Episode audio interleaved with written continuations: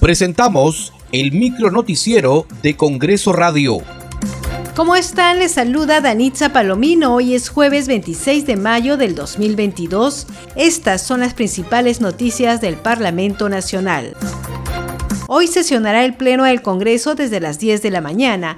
En la víspera, la representación nacional desclasificó los informes finales mayoría y minoría elaborados por la Comisión Investigadora del Proceso de Elecciones Generales del año 2021 y aprobó debatir y votar los mismos en una próxima sesión plenaria a realizarse dentro de 15 días calendario. Han registrado su asistencia a 107 congresistas al voto la cuestión previa planteada por el congresista Montoya Manrique para postergar el debate por 15 días calendarios. Votación cerrada. Han votado a favor 77 congresistas, en contra 24, abstenciones 2. Ha sido aprobada la cuestión previa.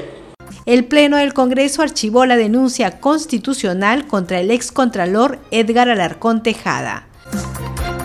En el marco de las investigaciones por el caso de las visitas a la casa de Zarratea en Breña, la Comisión de Fiscalización recibió los testimonios del exministro de Transportes Juan Silva Villegas y del exalcalde provincial de Huaraz Vladimir Mesa, entre otros. Escuchemos al presidente de la Comisión de Fiscalización, congresista Héctor Ventura.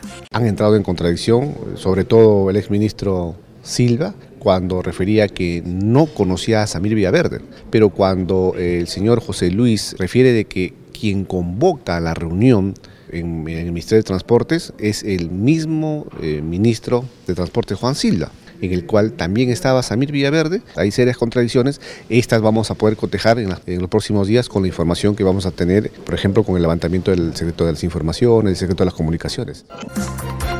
Se publicó en el diario oficial El Peruano la ley que permite el retiro del 100% de los fondos de la CTS para los trabajadores formales. También se publicó la ley que establece la licencia con goce de haber y posterior compensación para que los trabajadores se realicen exámenes oncológicos preventivos anuales.